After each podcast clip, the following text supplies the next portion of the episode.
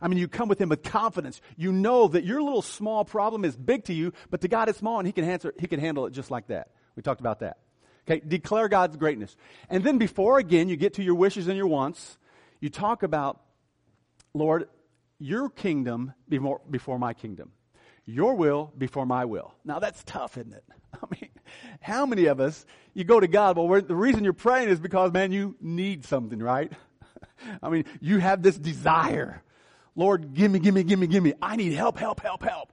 Well, Jesus says, before you get there, say, Lord, your kingdom before my kingdom. Your will before my will. You surrender. Okay? You declare His greatness, then you surrender to Him. And then thirdly, then you recognize your dependency on Him. And this, this is what we love. Give me.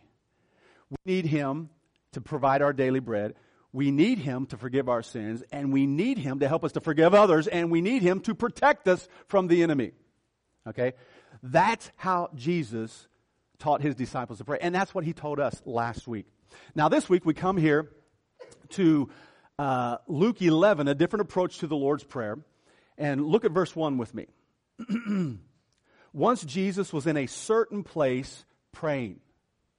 So not only, listen, not only does Jesus tell us to go off to our place and get rid of all the distractions, he himself had a certain place. Does everybody see that? It's right there. Okay? Once Jesus was in a certain place praying, and as he finished, so Jesus is telling us to do something that he was doing. Okay? And then his disciples said this. Uh, one of his disciples came and said to him, Lord, teach us to pray just as John taught his disciples. Now, these were good Jewish boys, and they had their formal prayers that they prayed. I mean, they had their prayers memorized. And so they come to Jesus because they've seen something different about his prayers. Maybe they've seen how God answered his prayers. When, when he stood up in the boat and said, uh, Peace be still, and the waves stopped and the wind stopped. I think they saw something different about his prayers. How he went out and how he prayed all night. They wanted that kind of connection with the Father. They wanted that kind of power when they went to the Father. And so they came to him and said, Teach us to pray. Now, interesting here is Jesus didn't say, you don't have to be taught. Just talk to the Father. You don't have to talk. I mean, you don't have to learn how to pray. Just talk to the big guy up in heaven. The big guy upstairs. Many heard that before? The big guy upstairs. I mean, just, just, just go on. Notice he didn't say that.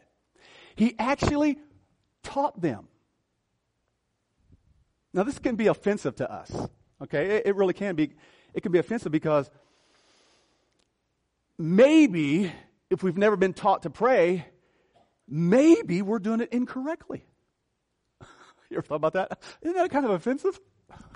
Can, eh, can I hear anybody? Am I the only one?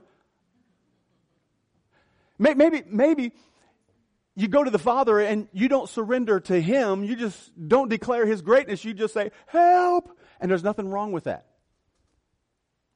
But Jesus is teaching us to get alone by ourselves. Shut the door. How many been doing that this last couple of weeks? Just raise your hand. You've been, you have a place. You have a certain place. Just raise your hand. Let's, let's see. Okay? How many have a certain place?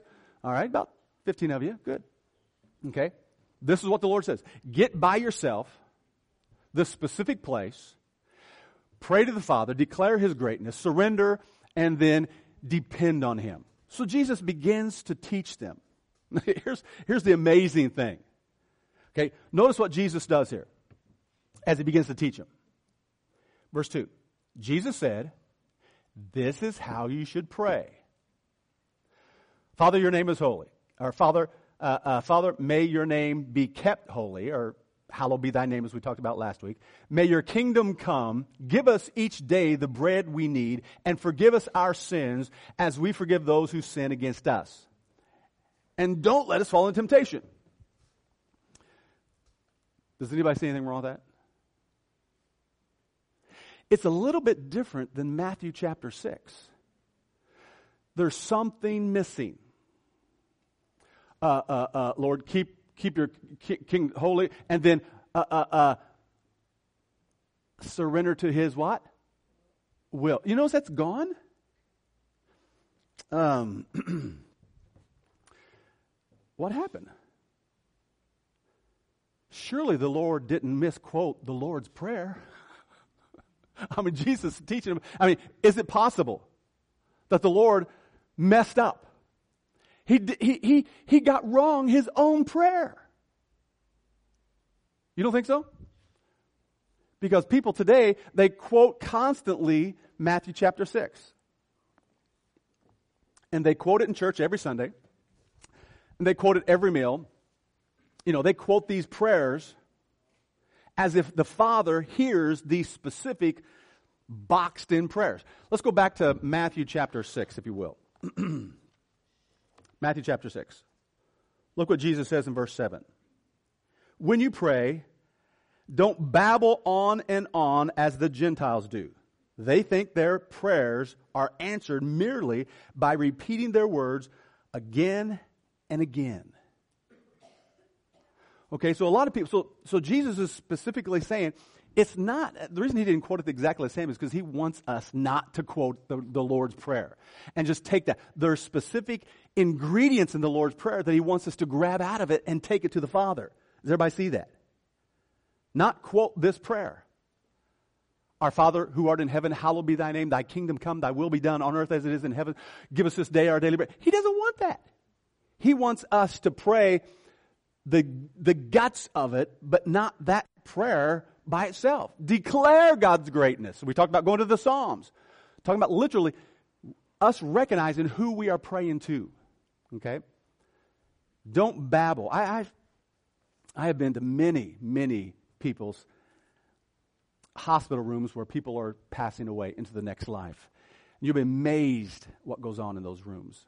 I mean, people are literally saying a prayer over and over hundreds and hundreds and hundreds of times, thinking that the Father is going to hear them because of them praying over and over the same thing. And then Scripture gives us this. He wants us to cry out from our hearts. He wants this intimacy with us. Not this just, uh, you know, routine where there's no connection. You're just going through this religious babble, as Scripture puts it. All right? So he, he, he, he, did not dis, he did not quote the, the Lord's Prayer wrong. He specifically told us the detail, which we have, we've already went over. Now, now he gives us this story, which is completely strange. Look at verse 5 as we go on there. Okay, he, he teaches us to pray. Then he goes into verse 5. He says this. Then, teaching them more about prayer, he uses a story. Now, this story, you think, well, what does this have to do with prayer? Let's look at it. Suppose you went to a friend's house at midnight, wanting to borrow three loaves of bread. You say to him, A friend of mine has just arrived to visit, and I have nothing for him to eat. And suppose he calls out from his bedroom and says, Don't bother me. I really like that. Don't bother me. It's midnight. The door is locked for it is night, and my family and I are all in bed. I cannot help you. I like that story. you say, what in the world does that have to do with prayer? Well, the Lord is the one that gave us this story right after he taught the Lord's Prayer. So there is something for us here. The problem is, whenever you look at a parable or a story the Lord gives us, what's the first thing you ask? Spiritual who am I in this parable? Who am I in the story, right? Okay, so in this story, we would be the ones banging on the door at midnight, giving me bread, because this is about prayer, right? We're banging on the door, saying, I, my mother-in-law has come. I need three loaves of bread. well, if she came and you, you didn't have the bread, you'd be in trouble, right? Amen? So you're banging on the door, you're asking for these, these three loaves of bread, and he sticks his head out the window and says, Don't bother me. So we understand who we are. But where's God? Is God the one sticking his head out the window saying, Don't bother me? That'd be a horrible application, wouldn't it? I mean, it goes against all doctrine of the scripture. And yet the Lord has given this to us, specifically to us. This t- reminds of another story in Luke chapter 18 verses 1 through like verse 5. It talks about a story. And we have uh, a widow who comes to an ungodly judge. And he asks the judge to help her rule in her favor because she's been taken advantage of. And the judge says this He says, Though I don't fear God, nor do I care about man, I don't care about you, okay? And so it describes the judge, and he says this Get out of here. Don't bother me, basically. And so she leaves. She comes back. And he says, Listen, lady, I've already told you, get out. Uh, don't bother me. I'm not going to, I'm not to deal with this case. And she keeps coming, she comes. Finally, the judge gives in. So, though I don't fear God and I don't care about you, I'm going to hear this case and rule in your favor because you are wearing me down. And the same thing in that story. Who are we? We're the widow. Who's God? It seems like he's the just, the unjust judge. But when you begin to look at these both parables, he's the opposite of both of these. Now, we, again, we are the widow we're the friend banging on the door at midnight. Okay? That's who we are. And then the first thing we want to do is say, God is the unjust judge, and God is the one saying, Don't bother me. But he begins to, Jesus, as we go through this, he interprets that for us back in Luke. Go to Luke 18. Look what he says in Luke 18. He interprets it all in verse 9. So I tell you, keep on asking, and you will receive what you ask for. Keep on seeking, and you will find. Keep on knocking, and the door will be opened to you. For everyone who asks receives, everyone who seeks finds, and everyone who knocks, the door will be opened. Does everybody see this? He interprets it for us. We don't have to interpret this story on our own and think that he's this this friend that says, Don't bother me. He's just the opposite. He literally asks us. So, the moral of the story keep on banging on the door. Keep on seeking God to come to your rescue. Keep on asking God to help. Don't quit. That's the story. So, so the Lord's teaching us to pray here, okay? Declare His greatness literally spend some time there. Then spend some time on surrendering to His will completely. Lord, your will, your kingdom before my kingdom. I have all these plans. I have all these dreams, Lord, but I surrender to you. All right? Everybody follow it. Then you, you acknowledge that you're dependent on Him and then you begin to ask all of these things. Then you don't stop.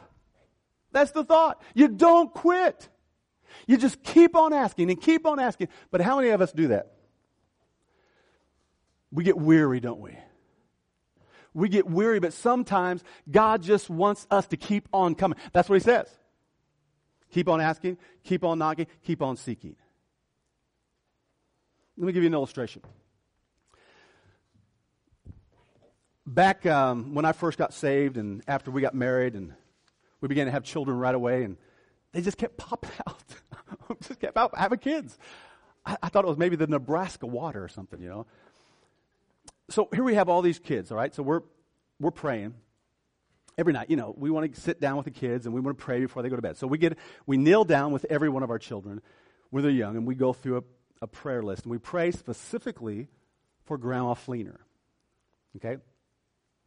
Grandma Fleener is my mother who got wrapped up in a cult for like 25 years.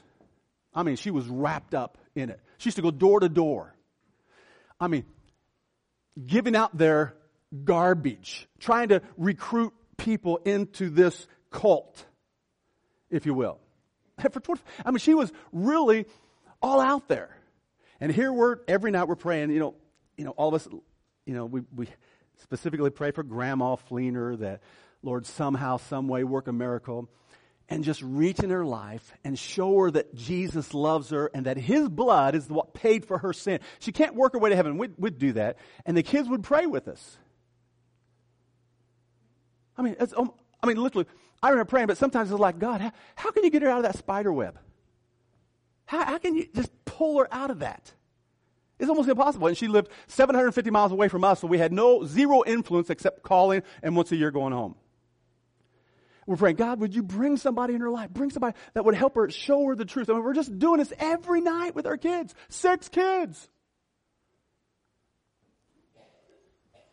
I remember little Dustin sitting around, save grandma so she won't go to hell. You know, just, just praying these prayers. Well, there was a man that came into her life, Bob Smith. She married two Bob Smith. They're two different people. It's pretty cool. She fell in love with this Bob, this Bob Smith. He's the older guy, though. He's, and so uh, this was the last one she married. So she, she, she marries this guy. Well, he's not a, he's not a cult member, right? So the church gets mad at her and boots her out. Only God could do that. I mean, boots her out. Well, how do you think she feels? She's devastated. She gave 25 years, at least 25, to this, and I mean, I mean, serving. All of a sudden, they booted her out. So I said, now listen, mom, here's what you do. Go to this Baptist church right here on the corner. Get involved in this church. I know, I know they preach the gospel. You know, I, I, I know they do. So she went. Church of about 300 people. I knew the pastor. And I thought, I thought, man, they're going to just befriend her and they're going to win her over. There's a lot of good churches out there. You walk in the door, nobody says a word. That's what happened to my mom. She'd come in, Nobody would greet her. She'd sit down. Did that for like a year or two. I'm not sure how long she went. I was pretty fried. So I went to church, you know, took her back to the cookie room, you know, introduced her to the preacher. Nobody visited her. Nobody called her. Zilch. That's the way most churches are today. All right? They just, they just are not connected. So she got interested. Believe it or not, of course, she's a elderly lady, right? So she got interested in a music group on TV. You've heard me tell the story before, right? The Gaithers. Okay, how, how many remember the Gaithers? Now, I said this once in church that, that Gaithers are kind of old music style. Is everybody okay with that? There's this guy in church that got mad at me. Well, I mean, they're about, they're, I mean, they're walking on their last breath. I mean, I mean, they're like 20 years older than I am, right? Old school stuff. But the guy gets mad at me. Stop coming to church. I can have my opinions. I love the Gaithers because guess what? My mom got saved listening to them. Praise God. They're just not my style. I like Led Zeppelin, not Led Zeppelin, but that kind of music. All right. Christian lyrics. All right. Uriah Heep, Stairway to Heaven, but, you know, the right way to get to heaven. right? All right. My point is, she listened, and then the, the, one of the singers was a comedian, and he preached the gospel, and my mom prayed the sinner's prayer right there. And she told me about it. She told me about it. But she needed a church. She never got grounded. But the point is, persistence. Keep on banging on the door. And I don't mean banging on the door because you got to get his attention, because he already knows what you're going to ask before you pray. That's what he just said. Okay? Matthew chapter 6, verse 8 says that. Right after 7, what we just read a while ago. It's 8 says he already knows what you're going to pray before you even ask. But he wants us, he wants us to come persistently banging on the door. God, I need you. But that's after we, we recognize his greatness and we surrender to His kingdom. We surrender to His will, not ours. And that's what this fasting 21 days is really all about. Is us getting on our knees in our closet, recognizing His greatness, and people already have seen miraculous things take place. And I've already been hearing them. But I can't tell them they're going to have to do that on their own timing. One of the things this week, uh, or actually a couple of weeks ago, um, actually for the last three months, my son has started a new business. And it's crunch time for him. Okay? And so I've been praying that God would give him work. God would give him work, give him business. And out of nowhere, he's just getting business left and right. Orders on Etsy because he started this woodworking company. But it's just fantastic to see what God's doing when you get alone. I, I have a closet, but my closet is my house. I have an open floor plan. I walk from the kitchen to my bedroom door. It's kind of like a dog on a leash, okay? You just kind of go back and forth. And so no one's home, so I go back and forth because when I'm standing and I'm walking and I'm praying, I'm really alert. And I specifically focus on Him and the business and that God would bless. And I just keep on praying and keep on asking and keep on knocking and keep on seeking. And guess what? God has come through over and over and over. And I know you have experienced, but what, what happens is when we don't hear from God, we just kind of stop. That's our nature. And so Jesus is saying, don't stop. Just bang on the door. Just keep banging on the door. Now, what does he promise us? He promises us, let's read it one more time, and then we'll go to prayer. Verse 9. And I tell you, keep on asking, and you will receive what you ask for. Now, this isn't my words. This is the Bible. This is God's word. You keep on asking, and God says He will answer you. Keep on seeking, and you will what? Find. Keep on knocking, and the door will be open to you. For everyone, now, of course, he's talking to the children. He's talking to the disciples, those that are following him. Who's everyone? Oh, that's only the preacher. That's only the deacons. That's only those that are really walking with God. That's not what it says. Jesus specifically says to the disciples, He says, everyone who asks receives. Every, and I like that. Everyone who seeks finds. And to everyone who knocks. Notice that three times he emphasizes, he pours out to us, you, me. Now, and when you come to the Lord and Satan brings up a sin, it's okay. Confess it. And he's going to do that. I'm not worthy to even ask you, Lord, for this because I've done so much. It's okay.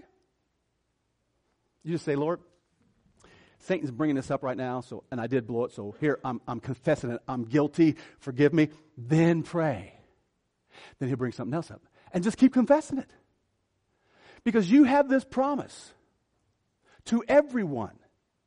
That's you. To everyone. That's me. This is our promise that we can grab a hold of and take it to the throne. Father, you promised me, and I need you to work in my son's life. I need you to work in my daughter's life. I need you to work in my husband's life, my wife's. Lord, I need you to show up and calm the storm. I am persistently asking. It may take 25 years. It depends on what you're praying about or it may take a month. We fasted and prayed. We started two weeks ago. We had God give us 75 souls this year. First week. First week. Did we orchestrate the snow? Did we orchestrate anything? God did it all. We just prayed. We just asked God, asked God to move. And within the first week, he did. When you come together and we're persistent together, banging on the door, so to speak. I'm just using that phrase because we're not banging loud to get his attention. He's already listening, he already knows. We're just persistent. Don't give up.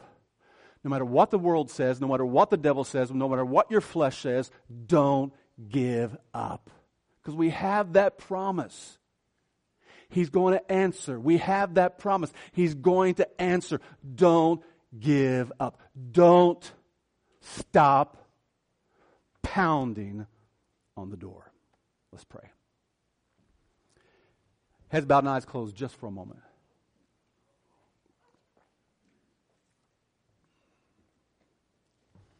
Maybe you're here this morning and you're going through a rough time a really, really rough time. And you need God to answer. You need God to show up. Can I pray with you? Heads about, eyes are closed. No, just lift up your hand and say, Brother Tim, would you pray for me? I will if you let me. Yes, thank you. Yes, thank you. Thank you. Yes, hands all over. Yes, amen. Yes, thank you. You may put it down. Anybody else? Yes, thank you. Thank you. Amen. Thank you. Amen. You may put it down. Anybody else, real quick, just before we go to the Lord in prayer? I want to pray with you about what you're going through. Anybody else? Amen. Maybe you're here this morning and, and you're not sure if you're going to spend eternity in heaven. You're, you're not sure about your relationship with God. Can I pray for you? Heads bowed, eyes are closed, no one looking around. You just lift up your hand and say, Brother Tim, pray for me that I'll get this matter settled before it's eternally too late. Can I pray for you? Is there anyone like that here this morning? Brother Tim, pray for me that I'll get this matter settled between me and God. Amen. Let's all stand as we go to the Lord in prayer. Father, we just want to thank you so much for this great opportunity that we have to gather together and to worship you and to serve you. And, and Father, we pray this morning that you'd help us to buy into this truth on how you taught us to pray. May we buy into getting off alone with you and building this intimacy with you. Father, help us to buy into that. It's okay to pray as we drive. It's okay to pray as we're uh, in our route to in our duties. As a matter of fact, you told us to always pray and never stop.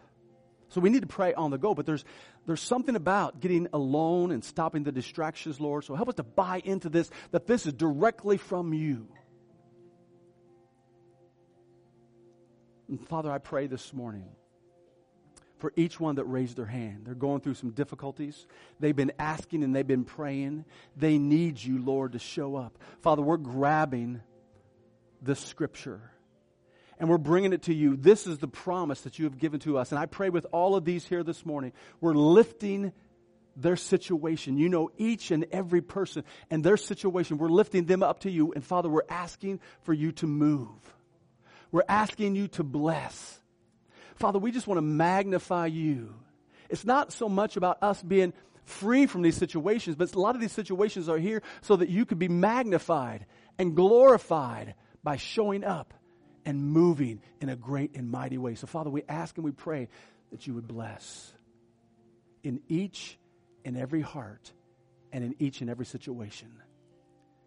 And Lord, we'll be sure to give you all the praise and all the glory in Jesus' name. We're going to sing this last song, Reckless Love. And it's an open invitation. If you want to come down here and pray, you can just pray in your seat as we lift this up to the Lord. After the song is over, we're going to have the ushers come and we're going to take the offering. But this time right now is just between you and God.